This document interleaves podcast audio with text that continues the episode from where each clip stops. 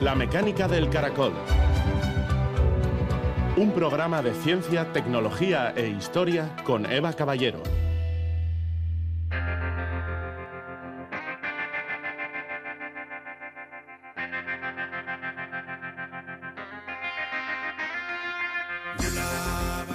Las aplicaciones no preceden al conocimiento, sino que siempre surgen tras él. Esther Lázaro, viróloga.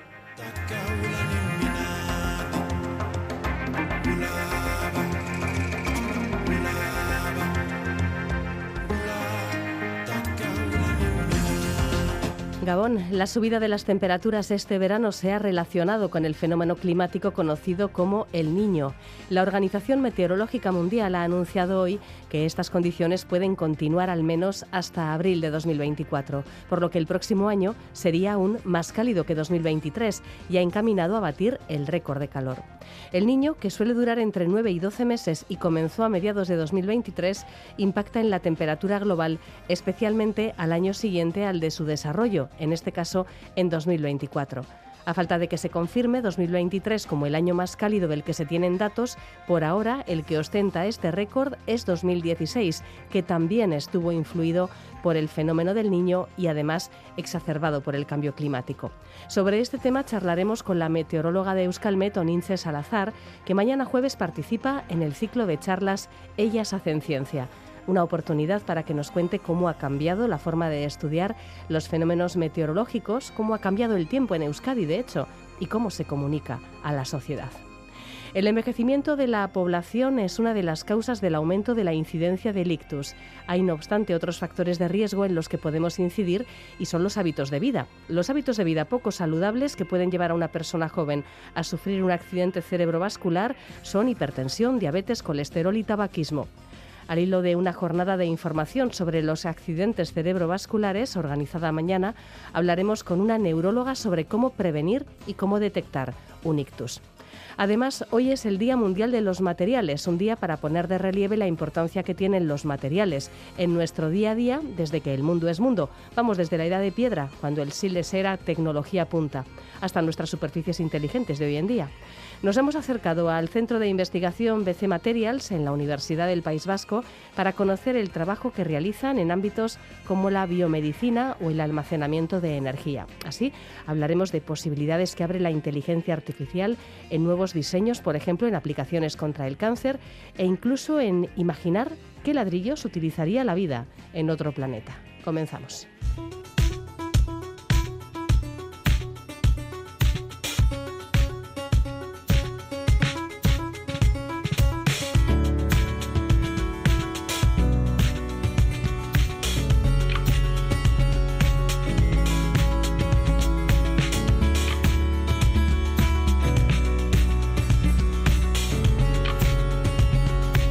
Mañana jueves, día 9, a las 7 de la tarde, tendrá lugar la segunda de las charlas del ciclo Ellas hacen ciencia.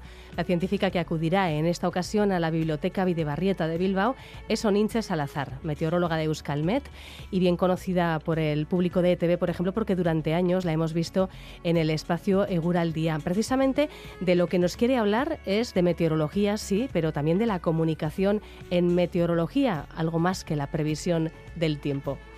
¿Qué tal, Oninche Gabón? Hola, Eva Gabón. Como dice la reseña de tu charla, 20 años de profesión dan para mucho. La verdad es que tienes la perspectiva suficiente como para comentar cómo ha cambiado la propia investigación en el campo de la meteorología, la comunicación, la divulgación, en fin, temas muy interesantes que nos vas a plantear. Por centrarnos un poco por el principio, desde el punto de vista del avance científico, ¿cómo ves los, los cambios que se han dado en tu campo? Pues han sido enormes, claro, desde mi punto de vista, porque yo todavía me sigo maravillando muchas veces con, la capacidad que tenemos ya actualmente de, poder eh, avanzar lo que puede venir, sobre todo cuando tenemos situaciones eh, peligrosas, situaciones adversas. Los modelos son capaces hoy en día eh, de poder predecir ya no solo a un día vista, dos días vista, que cuando empecé a trabajar más o menos esa cuestión ya estaba bastante, bastante avanzada, sino que a más días vista, ¿no? Tres, cuatro, cinco, incluso, incluso algo más, pues cuando viene alguna, la formación de borrascas, etcétera. Em, eso por un lado, es decir, el, poder mm, avanzar algo más en, los días de previsión, ¿no? no quedarnos en los dos primeros, sino que hoy en día los cuatro primeros días de, pronóstico tienen una fiabilidad altísima y, y, luego dependiendo también de la situación, pero somos capaces de, con bastante fiabilidad, vamos a decir, poder por lo menos nosotros ir situándonos en lo que, en lo que va a poder venir. Han avanzado muchísimo tanto las tecnologías de observación como todo el tema eh, pues, informático y todo el tema de los modelos meteorológicos. Y, luego también en, el espacio más en el, entorno más pequeño porque siempre estas situaciones meteorológicas pues quizás si somos desde hace muchos años capaces de, predecir las, el movimiento de borrascas de anticiclones etcétera pero luego hay muchos fenómenos de mesoescala que llamamos.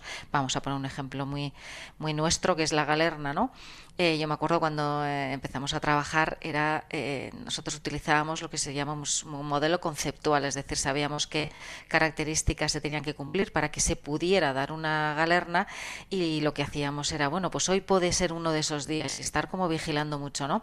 Hoy en día, evidentemente, también lo vigilamos, por supuesto, y no siempre que predicen los modelos ocurre, pero hoy en día es muy, muy probable que lo que digan los modelos, cuando dicen que va a entrar una galerna, entre. Es decir, eh, han avanzado muchísimo eh, los pronósticos pero han cambiado también otras cosas, ¿no? El, clima está cambiando y es un poco también ese recorrido que quiero hacer a, mis más de 20 años. Yo he ido calculando, creo que son 25 años trabajando en, meteorología, entonces también hablaremos un poco de eso. Claro, porque si algo es evidente, sobre todo en los últimos años, es que el tiempo en Euskadi está cambiando, no es una percepción subjetiva, sino que eh, los datos lo avalan, ¿no? Tenemos eh, años cada vez más cálidos. ¿Cómo está cambiando el tiempo en Euskadi?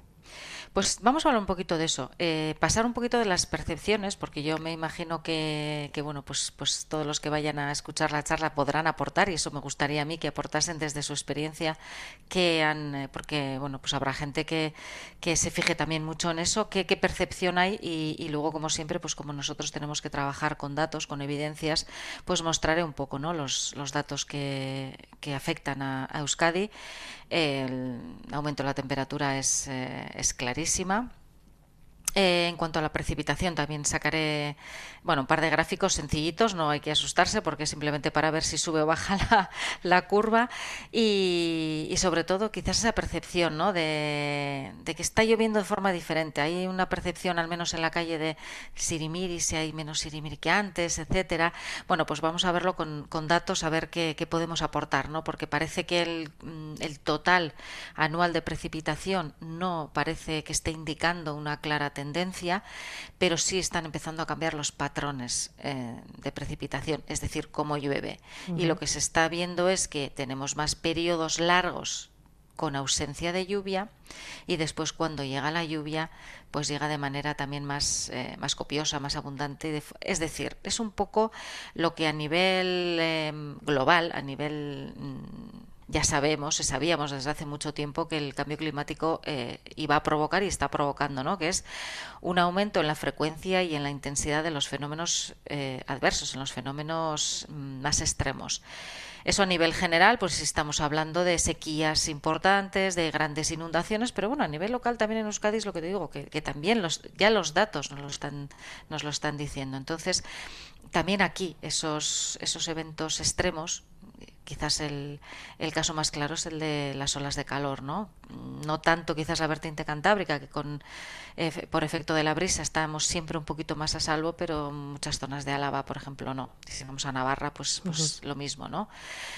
Eh, bueno, pues hacemos un poquito un repaso de todos estos años que cómo está cambiando el clima y luego también eso Claro, qué repercusiones tiene luego en los pronósticos, ¿no? Porque, porque también nos estamos eh, ahora empezando a enfrentar a situaciones eh, nuevas en las que los pronósticos, algunos, no, no, ya no tanto aquí a nivel, a nivel local, pero por ejemplo hace poco el, un huracán eh, Otis, creo que se llamaba, que afectó a, a México, eh, prácticamente ningún modelo, bueno, no, ningún modelo eh, pudo predecir hacia dónde se iba a dirigir. Todos los modelos apuntaban a, un, a una intensificación mm, digamos, habitual, a las que estamos más habituados, ¿no? Una intensificación que necesita dos, tres días para intensificarse en, huracán. Bueno, pues este huracán, en, creo que en tan solo 12 horas pasó de ser tormenta tropical a huracán de categoría 5 y además cambió radicalmente la trayectoria que tenían previsto los modelos. Es decir, ya nos estamos enfrentando a, un planeta, un océano que tiene otras características, a una atmósfera que tiene otras características y que por lo tanto también pues pues presenta nuevos retos también en cuanto a, la hora de hacer eh, pronósticos. Quizás de momento de estos eventos más eh, de escala mayores y de, mm, situaciones más extremas, pero en general pues pues nuevos retos ¿no? con este con este nuevo mm, escenario. Sí.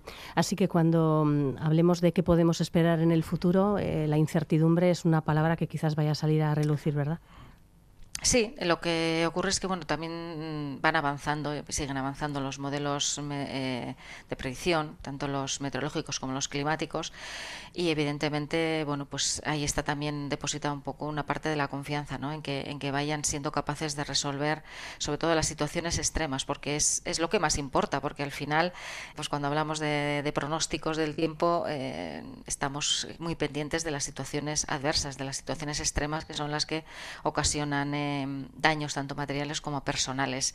Y es en ese caso en el que yo creo que hay como más retos, ¿no? De, porque ya de por sí los, los eventos extremos de por sí son los más difíciles de predecir.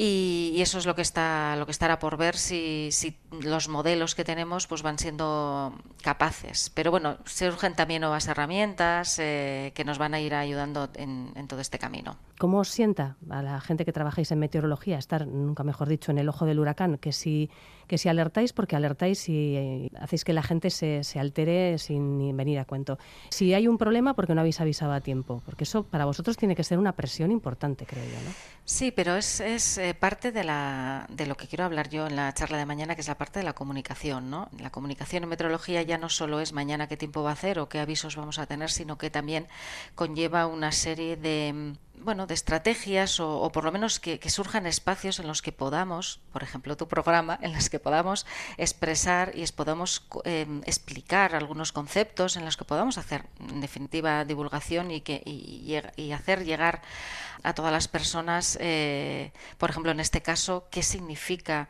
pues, los distintos niveles de riesgo, el amarillo, naranja, rojo, porque no es para nada lo mismo. Es decir, cuando tenemos un aviso amarillo hay que saber que no estamos alertando para nada, estamos avisando. Eh, es un amarillo, suele ser una situación de normalidad y tan solo hay que tenerlo en cuenta si afecta a la actividad que vamos a realizar. Un naranja ya supone cierto riesgo, una alarma roja ya es una situación excepcional. Mientras tengamos estos espacios en los que nos podamos explicar, yo he notado muchísima diferencia en los años que llevo trabajando, desde que empezamos a dar este, a utilizar este sistema de avisos eh, por colores una diferencia muy grande. Al principio sí que es cierto que yo creo que recibíamos muchas quejas de porque había muchos avisos, eh, etcétera. Pero yo sí que he notado eh, a lo largo de los años que eso ya se va entendiendo muchísimo mejor, se va respetando muchísimo más. Nosotros siempre eh, intentamos, por eso los avisos no se dan más de dos tres días vista, porque necesitamos tener una gran fiabilidad en los pronósticos que manejamos antes de dar un aviso porque también hemos tenido quejas de, a lo contrario, ¿no? Eh, si ves a seis días vista que se va a formar una borrasca muy intensa, ¿por qué no avisas ahora? Bueno, faltan seis días, vamos a, dar los avisos cuando tengamos una, fiabilidad alta que no siempre va a ser un 100%, nunca va a ser un 100%. Una de las eh, de los aspectos más eh, bueno, pues inusuales quizás de tu charla de mañana es que aparte de la visión científica de tu trabajo, vas a hablar de, esta faceta de divulgación de la meteorología, de la comunicación en los medios. Y hablando precisamente del tratamiento que hacemos en los medios de comunicación sobre la información meteorológica, eh, no sé si abordarás un tema que sé que, que te gusta destacar y es el hecho de cómo a veces, sobre todo, fundamentalmente en televisión, esas imágenes de periodistas con agua por la cintura contando en directo lo que ocurre durante unas inundaciones pues está de más, ¿no? en la última charla que diste en, Naucas, por ejemplo, pues abordaste esta cuestión. Sí, es muy serio, porque además es que están, o sea, por eso hacen esos programas especiales, porque la situación puede ser de riesgo y resulta que ellos se ponen en, riesgo. Es un poco intentar, bueno, pues, eh, pues ganar más audiencia, etcétera, ¿no?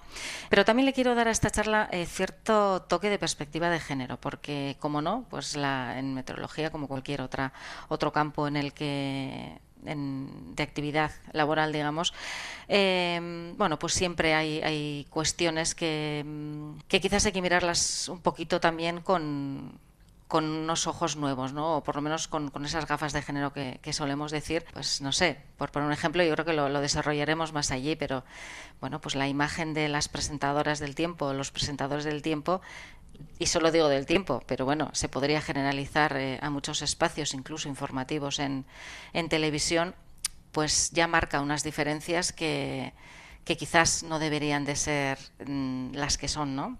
Sí, sí. De hecho, un clásico de estos temas es hace falta subirse a unos tacones de dos palmos para, dar la previsión ah, del tiempo. Aparecerán fotos de, tacones. De tacones.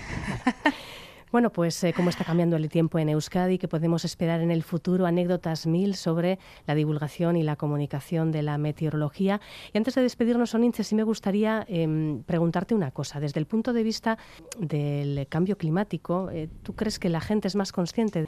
Pues yo creo que eso es algo que está empezando a ocurrir ahora. Eh, y eso también es una de las diferencias que me gustaría comentar mañana en la charla, porque cuando yo empecé a trabajar estábamos siempre hablando, nosotros ya, evidentemente, ya teníamos, ya, ya se sabía, ya había evidencias de ese cambio climático y dentro, digamos, de, la comunidad científica, dentro de los que trabajábamos en meteorología y climatología, era una cuestión que estaba clara pero en principio eh, aquellos primeros años todas las consecuencias se vivían en zonas lejanas del planeta, sobre todo en los polos que se estaban derritiendo, etcétera. A medida que han ido avanzando los años, está más que aceptado en general, como siempre, siempre hay excepciones, pero en general que evidentemente el clima está cambiando, las evidencias ya llegamos muy tarde, pero las evidencias están, están muy claras. Y ya empezamos a darnos cuenta que ya no solo esos cambios ocurren en África, ocurren en los polos, están ocurriendo aquí. Yo creo que también gracias a, a, los episodios de calor del verano, eso mm, quizás toca un poquito más de cerca y quizás ya en los medios de comunicación y por parte de digamos del colectivo mm, del periodismo quizás más es ya hablar de, soluciones, ¿no? lo que se llama el periodismo de soluciones. Es decir, ya eh, nos tenemos que adaptar. Por un lado, tenemos que tomar medidas para reducir, evidentemente, eh, este calentamiento y luego cómo tenemos que ir adaptándonos a, los cambios, que hay cambios que ya van a venir sí o sí, por mucho que dejemos ahora mismo de, emitir más gases de efecto invernadero. Hay que adaptarse. Entonces, ya yo creo que es momento de empezar a hablar de, esas medidas de, adaptación. Por ejemplo, un ejemplo muy claro es en las ciudades eh, hay que adaptarlas para los veranos calurosos, con lo cual, por ejemplo, cortar árboles, cargarse los parques y, las zonas verdes, pues no, no es buena idea. Y un poco por ahí y yo creo que está cambiando estos últimos años esa percepción de que los cambios también se están dando aquí y yo creo que es momento de empezar a hablar ya de cómo vamos a actuar y qué vamos a hacer. Bueno, falta cerrar 2023, pero podría ser sin duda el año más cálido del que se tienen datos, superando el récord de 2016. Y precisamente al hilo de esta cuestión, hoy mismo la Organización Meteorológica Mundial ha anunciado que estas eh, condiciones eh, ligadas al fenómeno climático conocido como el niño eh, pueden continuar al menos hasta abril de 2024, por lo que el año que viene podría ser aún más cálido que 2023. Y, algo que yo, fíjate, no lo tenía yo en, mente, el principal impacto del niño en la temperatura global es al año siguiente, al de, su desarrollo, o sea que nos tocaría 2024. Exacto. Eso ocurre, por ejemplo, eh, hasta la fecha, el año más cálido desde que, desde que se tienen registros es el 2016 y ocurrió después del niño del 2015, posteriormente al, niño. Bueno, nunca son años exactos, pero bueno, posteriormente.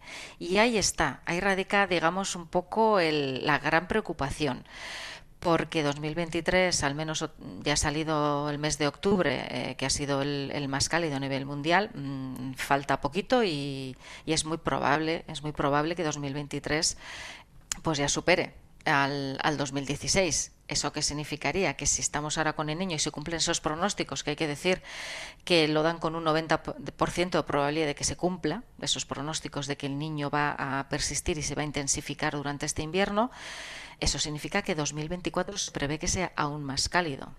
Claro, eh, el niño, eh, eh, que es un fenómeno que, pues, que se suele manifestar cada entre 2 y 6 años, creo 2 y 7 años, entre 2 y 7 años, es un fenómeno climático, vamos a llamar un fenómeno natural, pero claro, cuando llega un, el niño y se encuentra con una Tierra que está distinta, vamos a decir, pues la temperatura de los océanos más alta, la temperatura de la atmósfera más alta, pues evidentemente las consecuencias, aparte de que no hay dos el niño iguales y, hasta la fecha todos los eh, fenómenos del niño que se han eh, estudiado, que se han analizado y se han visto qué consecuencias han traído, nunca hay dos el niño iguales, con lo cual también es muy difícil de poder pronosticar exactamente qué va a ocurrir, pero claro, llega un niño con una, en, un escenario, en un panorama distinto, en un, en un calentamiento claro, y por lo tanto, bueno, pues también es enfrentarnos a, situaciones nuevas, ¿no? Sí parece que si el niño se intensifica, lo más probable es que 2024 sea más cálido que el 23.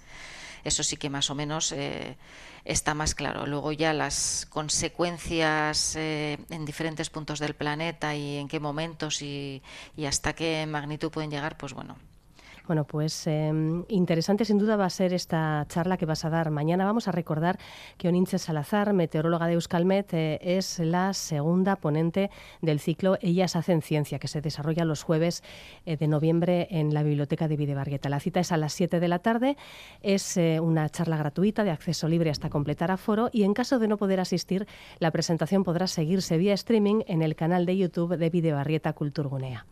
Pues nada, Ninche, que vaya muy bien, que la gente seguro que lo va a disfrutar y vamos a aprender mucho, como siempre, que, estamos contigo sobre meteorología. Es que recasco, Eva.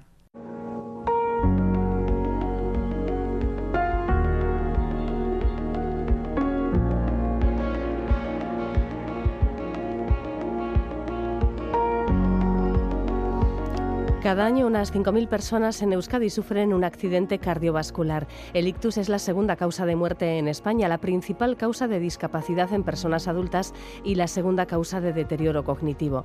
Se han dado muchos avances en el tratamiento de las personas que sufren un ictus. Se ha reducido la mortalidad y la discapacidad, pero la otra cara de la moneda es que está aumentando su incidencia, que se ha duplicado en los últimos 30 años.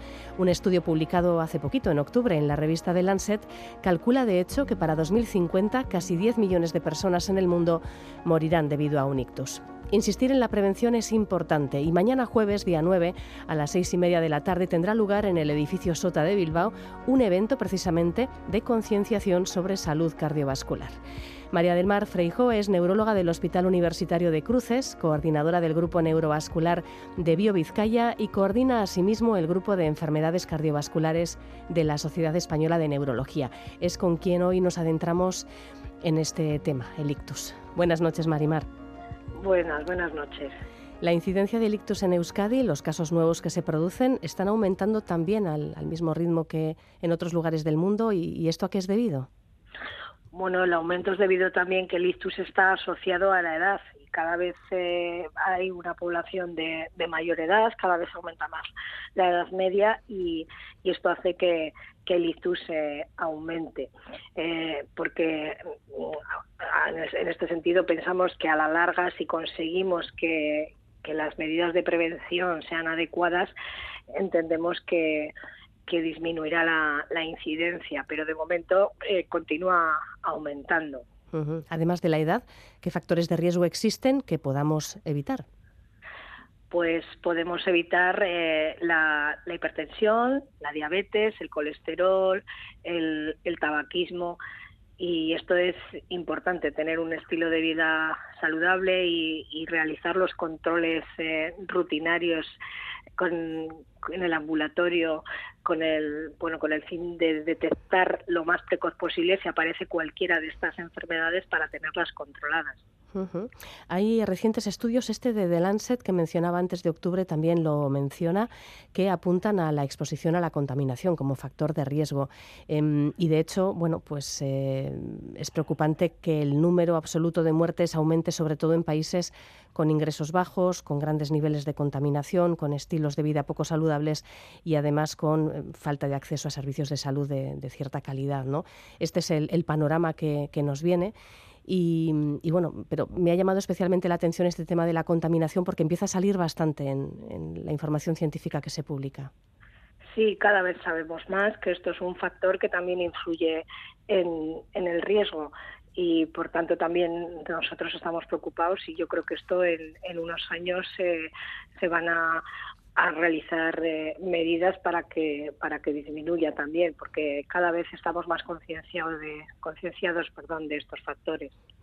La prevención es fundamental y también prestar a la persona que sufre un ictus atención sanitaria cuanto antes con el fin de disminuir la mortalidad y las secuelas para detectar cuándo se produce, pues quizás también, Marimar, podemos empezar explicando mm, qué ocurre en un ictus, ¿no? Cómo se desarrolla, por ejemplo, el ictus isquémico, que es el, mayoritario, ¿no? El más habitual. ¿Qué es lo que ocurre en un cerebro cuando aparece un, accidente cerebrovascular?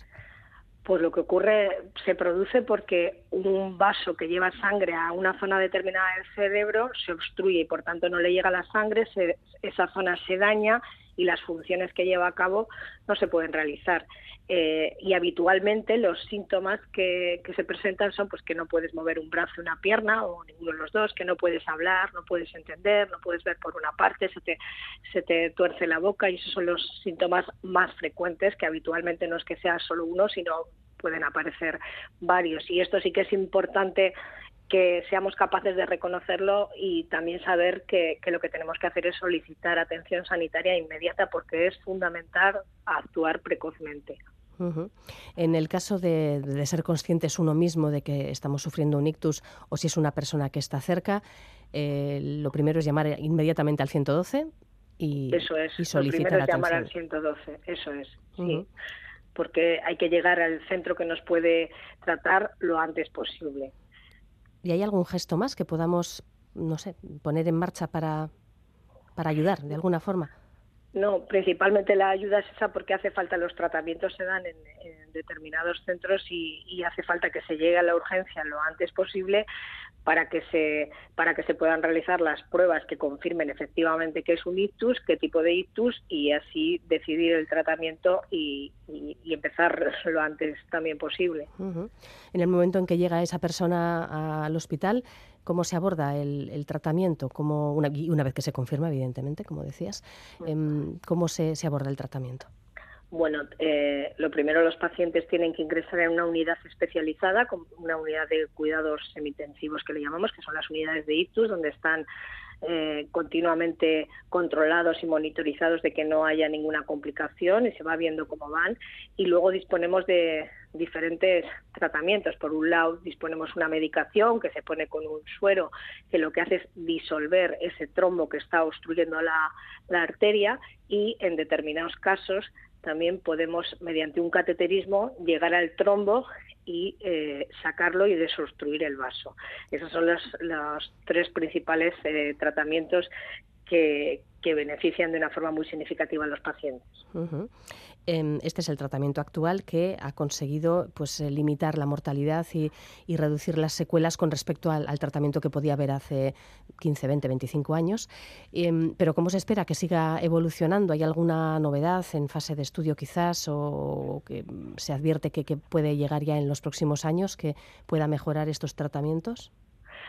Sí, el objetivo es, por un lado, aumentar el, número de candidatos ¿no? que puedan beneficiarse de, tratamientos, porque el problema es que tenemos eh, una ventana de tiempo estrecha. Esto que hablamos siempre, que cuanto más tarde trates, eh, mayor riesgo de complicaciones y, disminuye el beneficio. Entonces, eh, en este sentido, se, está intentando ¿no? buscar medicaciones o, dispositivos que en los que se pueda tratar o a pacientes que se les pueda tratar con, con mayor tiempo de evolución, eh, porque lo que queremos es eso, que, que, haya un mayor número de pacientes que puedan, que puedan beneficiarse del tratamiento. También probablemente habrá, se están buscando marcadores ¿no? que con extracciones sanguíneas pues nos, nos detecten, nos, nos den información de forma precoz que efectivamente es un ictus y que y bueno y que y, cuál puede ser el, pronóstico. Luego también a nivel de, de rehabilitación, pues eh,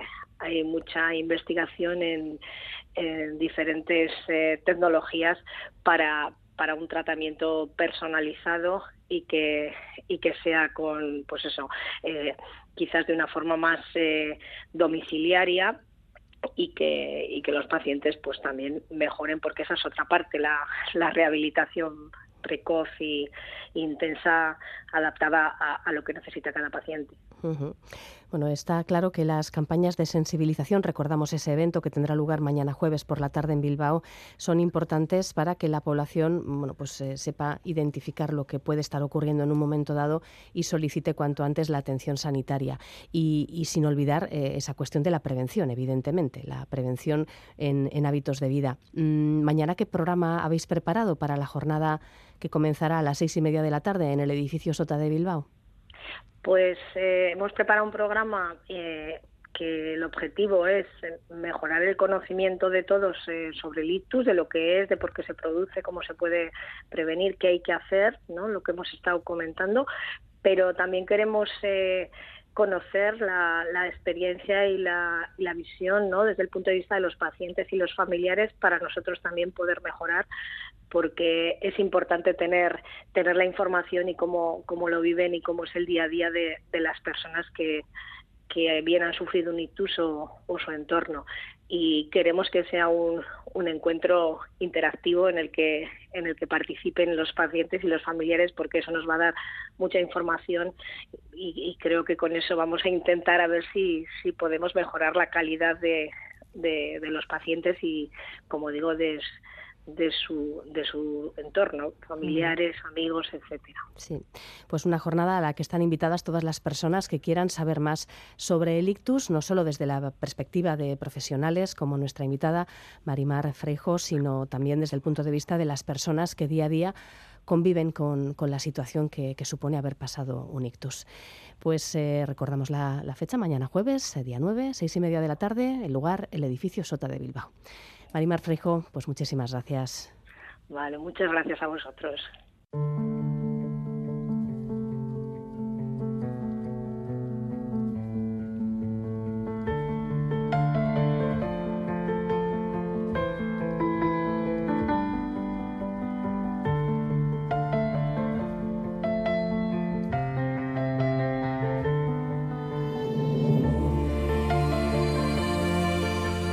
Mecánica del caracol, con Eva Caballero.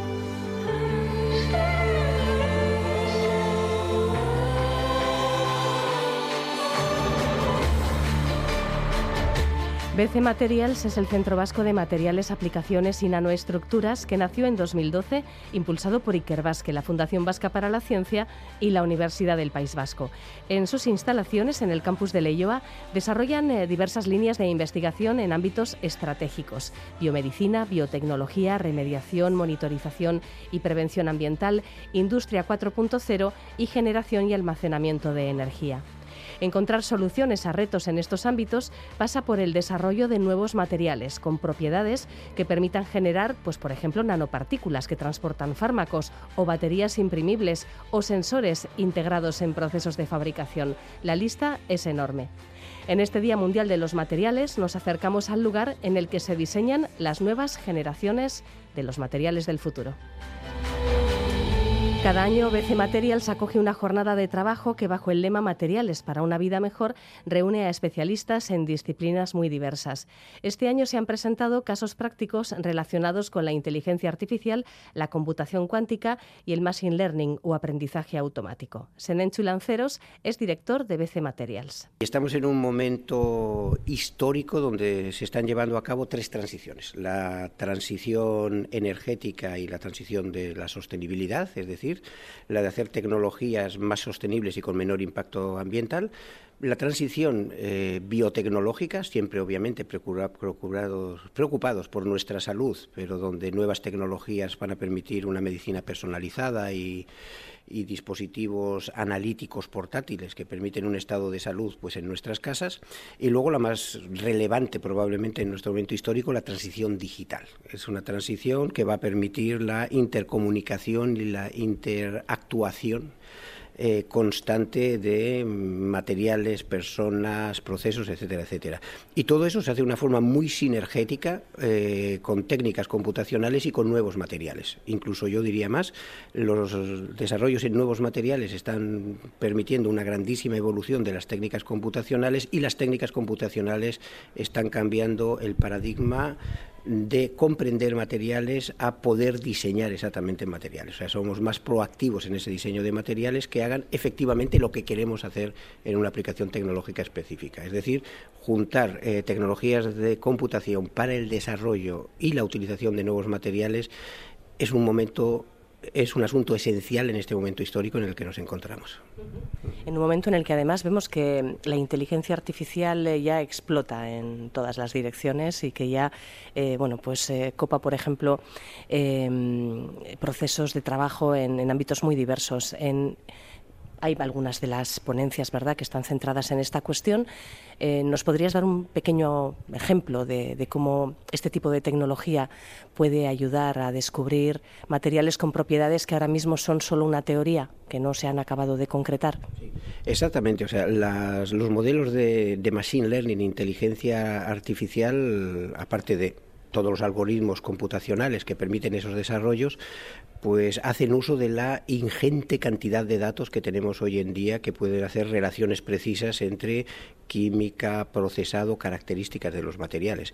Entonces, con ese todo todo ese conocimiento que tenemos y los nuevos algoritmos podemos diseñar materiales, como dije un poco en la introducción, ya no solo que podamos comprender las propiedades eléctricas, ópticas, térmicas o mecánicas, sino que podemos diseñar nuevas propiedades mecánicas, ópticas, eléctricas, entre otros, o podemos diseñar nuevos efectos magneto, ópticos, termoeléctricos, etcétera, etcétera. O sea, el conocimiento de eh, las interacciones básicas y la estructura de los materiales, cómo la podemos producir, procesar y con los resultados que se ha llegado con eso, junto con las nuevas teorías computacionales, nos permiten cerrar el loop desde el inicio y diseñar nuevos materiales, nuevas estructuras, nuevos conceptos de interacciones químicas, nuevos procesos que permitan una mayor integración, unos mejores efectos y una mejor integración en, la, en determinadas aplicaciones. Eh, como todas las revoluciones, eh, puede asustar un poco, pero realmente lo que es es una gran oportunidad.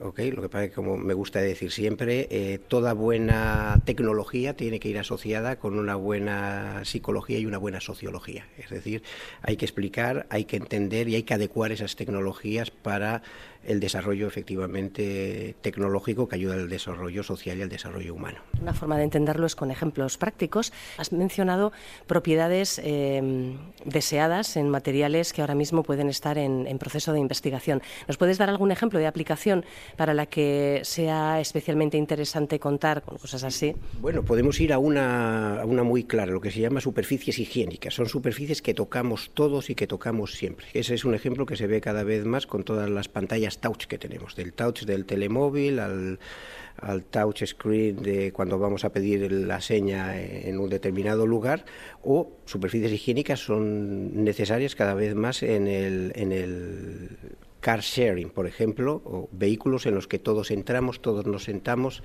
etcétera, etcétera. Un problema muy grave es el de la contaminación bacteriana y el de las superbacterias, es decir, bacterias que se están no solo se están adecuando a los tratamientos químicos que nosotros les damos, sino que las hace resistentes, las hace superbacterias. Sin embargo, son fundamentales tener superficies eh, intrínsecamente higiénicas, es decir, que sean autolimpiables y que sean antibacterianas. Para eso hay que diseñar nuevos materiales que eventualmente por otros procesos que no sean necesariamente químicos inhiban la adhesión o que puedan incluso ser bactericidas, ¿eh? sin tener ningún, ninguna implicación en otra actividad humana. Entonces, el diseño de esos materiales eh, tiene una componente muy fuerte de nuevos algoritmos de, de inteligencia artificial y de machine learning. Em, otras propiedades que podemos hacer es, vamos otra vez a las superficies, a superficies que tocamos, tienen que tener un buen toque, o sea, tienen que ser cómodas, eventualmente ya no solo tienen que ser sensibles al toque, sino también actuar para que se capemos donde hemos tocado y tienen que dar una señal apropiada en tiempo útil. Todo eso se diseña hoy en día con los nuevos algoritmos de Machine Learning e Inteligencia Artificial.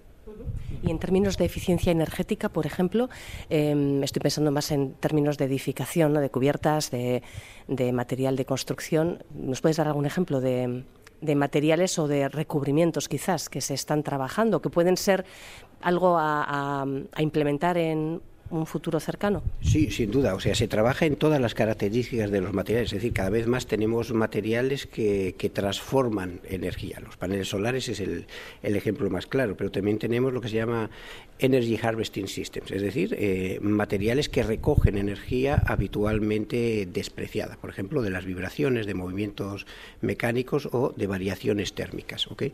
Esos son materiales que se optimiza el input-output, es decir, la energía que absorben, mecánica en un caso, para energía eléctrica. Eh, que, ofrecen a través, ya digo, de, nuevos sistemas, de, nuevos materiales que son diseñados.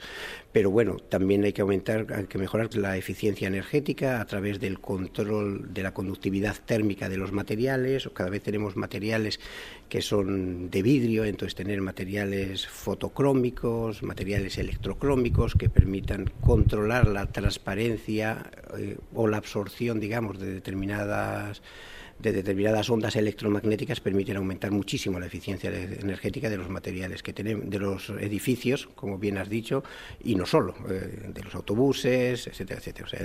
de todas formas, sí que me gusta decir aquí que tenemos un problema urgente y inminente con la transformación energética, pero las transformaciones energéticas ha habido muchas a lo largo de la historia. Es verdad que con la población que tenemos ahora y las tecnologías que demandan tanto energía, la optimización de esa energía es importante, pero ahí ya hemos estado. Sin embargo, en las posibilidades que ofrece la digitalización, los nuevos problemas biotecnológicos que aparecen, ahí no hemos estado. Y entonces ahí es donde todavía necesitamos mucho más capacidad analítica de lo que tenemos y capacidad predictiva de lo que podemos tener y lo que podemos hacer. Y ahí es donde las nuevas tecnologías de computación ayudan muchísimo. Los otros son procesos eh, de optimización, ya digo que haremos mejor, pero que ya hemos hecho. No en tanto, hay muchas capacidades que vamos a implementar que son nuevas, es terreno desconocido. Hay un problema con la carestía en torno a ciertos recursos, eh, bueno, son finitos, son muy caros, a veces extraen de, países eh, que, sufren conflictos ya muy endémicos. A la hora de pensar en nuevos materiales para el futuro, para todas estas aplicaciones que comentáis, el, buscar que la base de ese material sea algo fácil de localizar, fácil de extraer, que, no suponga un problema medioambiental conseguirlo.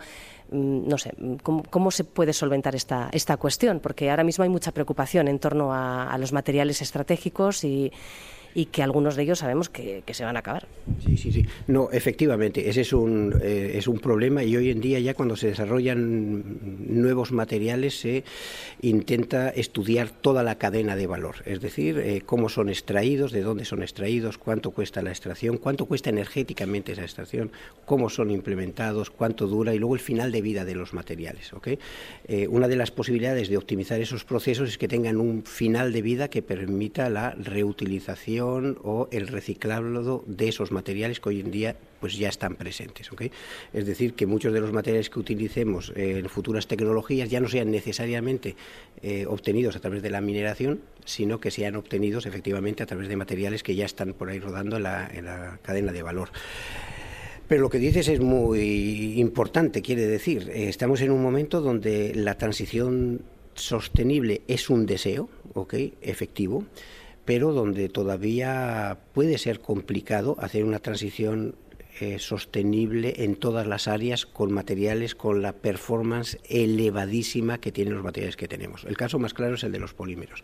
Nosotros hemos estado más de 40 años desarrollando polímeros con unas performances extraordinarias simplemente.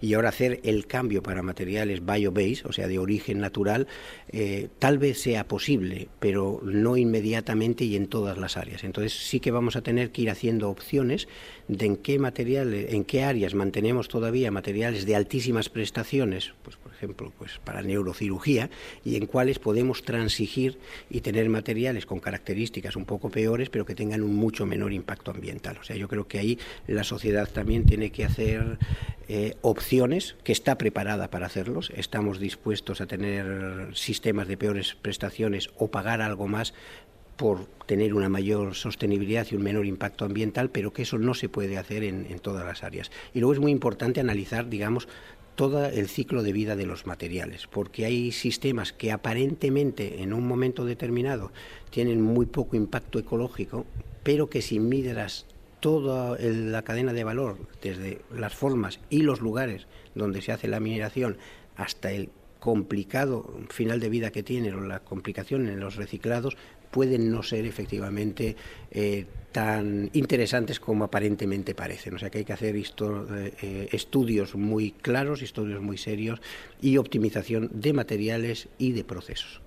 De haber un sustituto o sustitutos para los polímeros, ¿qué familia de materiales o, por dónde podría venir el, tema? Ahora se habla mucho de los biopolímeros. Los biopolímeros, pues es una posibilidad. O sea, digamos que el mundo está lleno de posibilidades, ¿no? Eh, polímeros de, celulosa, polímeros de, basados en seda, en muchos biopolímeros de origen natural. Lo que pasa es que digo, el control que tenemos en todos los materiales sintéticos eh, pues eso, el control de la cadena molecular, en el color del, branching, eh, no lo tenemos ahora en los, en los materiales de origen natural.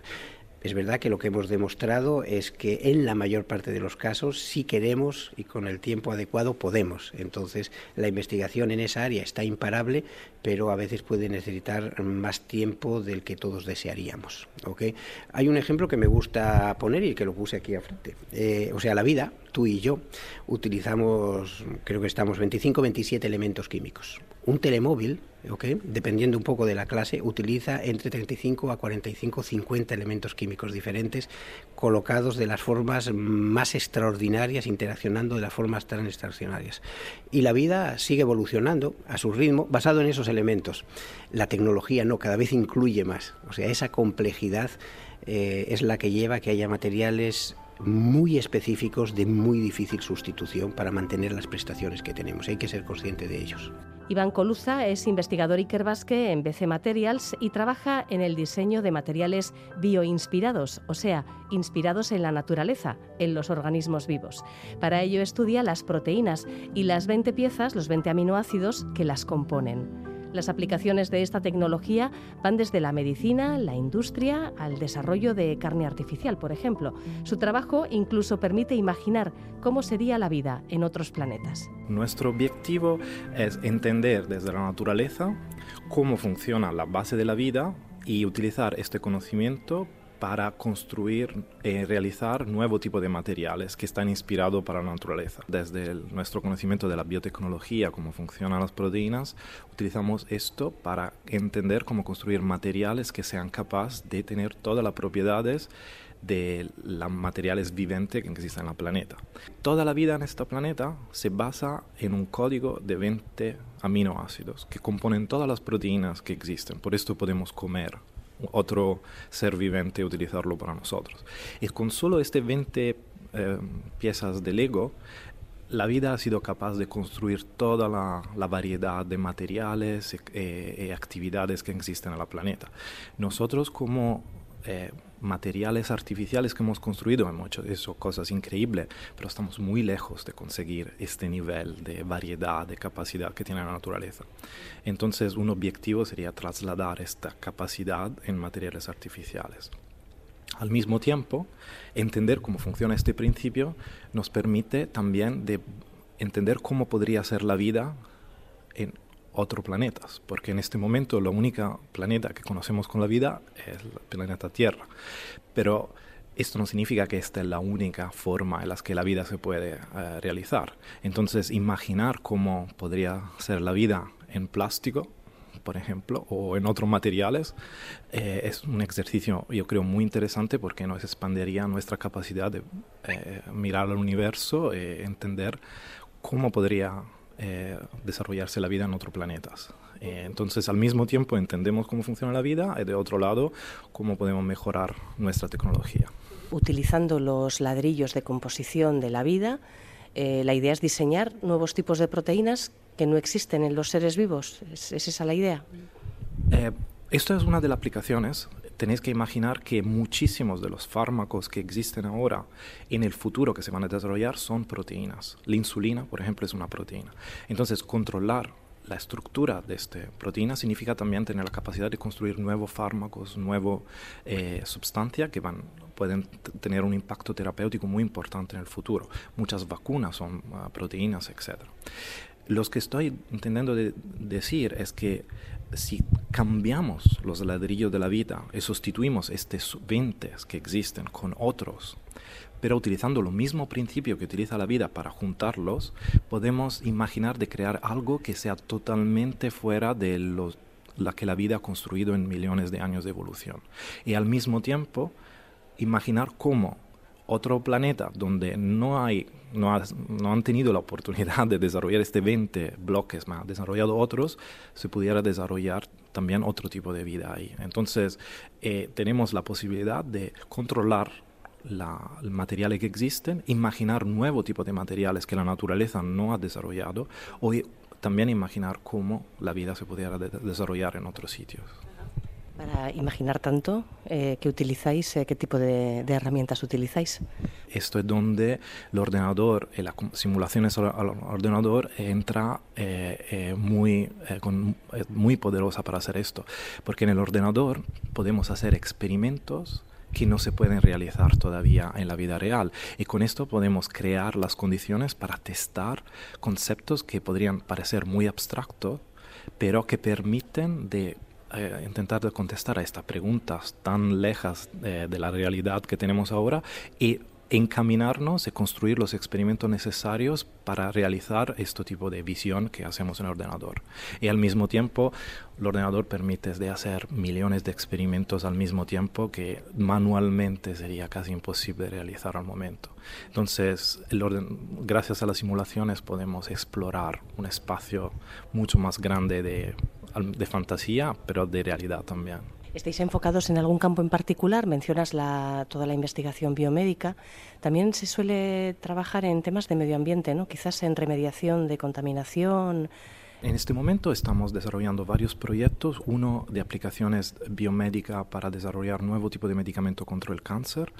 Esto es un tipo eh, de, de, idea que se basa en el construir nanomateriales que se llaman nanopartículas, que son mm, esferas muy pequeñas que se podrían inyectar en el cuerpo y estas nanopartículas están, tienen una capa eh, encima que le permite de detectar las células cancerígenas y, matar solo las células cancerígenas y no las células sanas.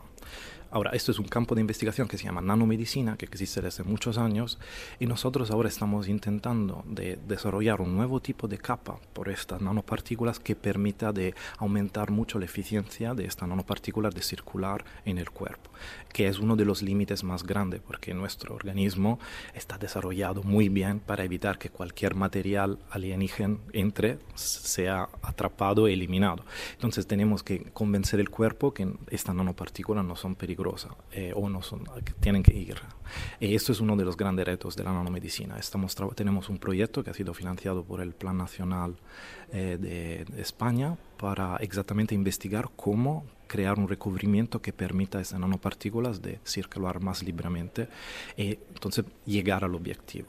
entonces, la aplicación principal es el estudio de nueva medicina contra el cáncer. Otro eh, es una tecnología que hemos desarrollado para ah, mejorar mucho la producción de proteínas a nivel industrial. Esto tendría aplicaciones en muchísimos campos, eh, también en temas de medio ambiental. Por ejemplo, todos los que a ver con ah, la, revolución verde de la industria química se basa en la idea de utilizar materiales, muchos de estos son enzimas, proteínas, que bajan la necesidad de energía para estimular reacciones químicas. Al mismo tiempo, estas enzimas permiten evitar de utilizar otra sustancia tóxica. Pero muchos de estos enzimas son caros, son difíciles de producir. Entonces, tener una tecnología que nos permite de bajar el precio, aumentar la productividad de estos enzimas, tendría un impacto directo ahí. Otra aplicación es que en este momento me interesa mucho es la producción de comida y carne artificial, porque esto es algo que en el futuro podría tener un impacto muy grande, considerando que la agricultura y las técnicas tradicionales serán impactadas más y más por el cambio climático. Entonces, desarrollar tecnología alternativa para producir comida creo que es muy importante. Y uno de los, de los límites principales en el mundo de la comida artificial es producir proteínas, que son la base de la comida. Entonces, nuestra tecnología creo que podría tener un impacto también en esto para bajar la energía, el coste y aumentar la capacidad de producción, que son límites ahora bastante importantes. eh, normalmente hay una parte de ciencia que es fundamental, que explora este concepto muy eh, genérico y en distintas etapas intenta de darle forma en un producto que se pueda utilizar directamente en la sociedad. Ahora, personalmente yo creo que especialmente cuando se trabaja en un ámbito tan importante como medicina o eh, medioambiental, creo que es un poco un deber de los científicos de pensar y imaginar cómo una idea se podría trasladar al mercado. Entonces nosotros tenemos ya varios proyectos que estamos intentando trasladar al, a tecnología que sean visible en el mercado, por ejemplo, creando pequeña startup o presentando, enfrentándonos al mundo industrial y no simplemente publicando artículos, sino también explicando cómo esta tecnología podría tener un impacto en la industria que existe ahora. Entonces, lo estamos haciendo nosotros mismos, este trabajo, porque es parte, yo creo, del, del demostrar que una teoría no solo tiene una aplicación científica, sino tiene un impacto social que sea uh, directamente medible para la gente.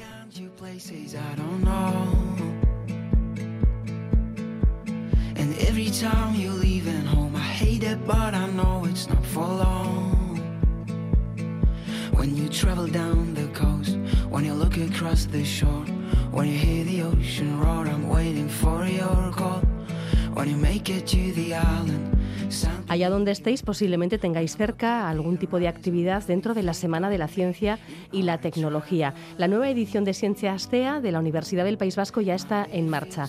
Podéis consultar el programa de actividades en la página web cienciaastea.eus. La Universidad Pública de Navarra, la Universidad de Deusto, la Universidad de Mondragón también tienen una serie de actividades programadas estos días. En el caso Navarro, tened en cuenta que la web de referencia es semanasciencianavarra.org y ahí podéis ver también, por ejemplo, lo que han organizado en el Planetario de Pamplona. Citas interesantes también, las que está promoviendo la Sociedad Vascongada de Amigos del País. Todos los jueves eh, de las últimas semanas están desarrollándose las jornadas La inteligencia artificial, la revolución ya está aquí. Mañana jueves, la cuarta jornada, tiene que ver con eh, pacientes virtuales, o sea, con la aplicación de la inteligencia artificial en el ámbito de la salud. La mesa estará compuesta por Aitziber Atucha, Coldo Gogenola de la Universidad del País Vasco, del grupo IT, el Centro de Investigación Referente en Tecnologías Lingüísticas de la UPV. También estará Elisa Espina, técnico especialista del laboratorio de la UPV. La cita es a las 6 de la tarde en la sala de conferencias de las Juntas Generales de Vizcaya. La entrada será libre y gratuita hasta completar aforo. Así llegamos al final del programa. Ahora hasta mañana.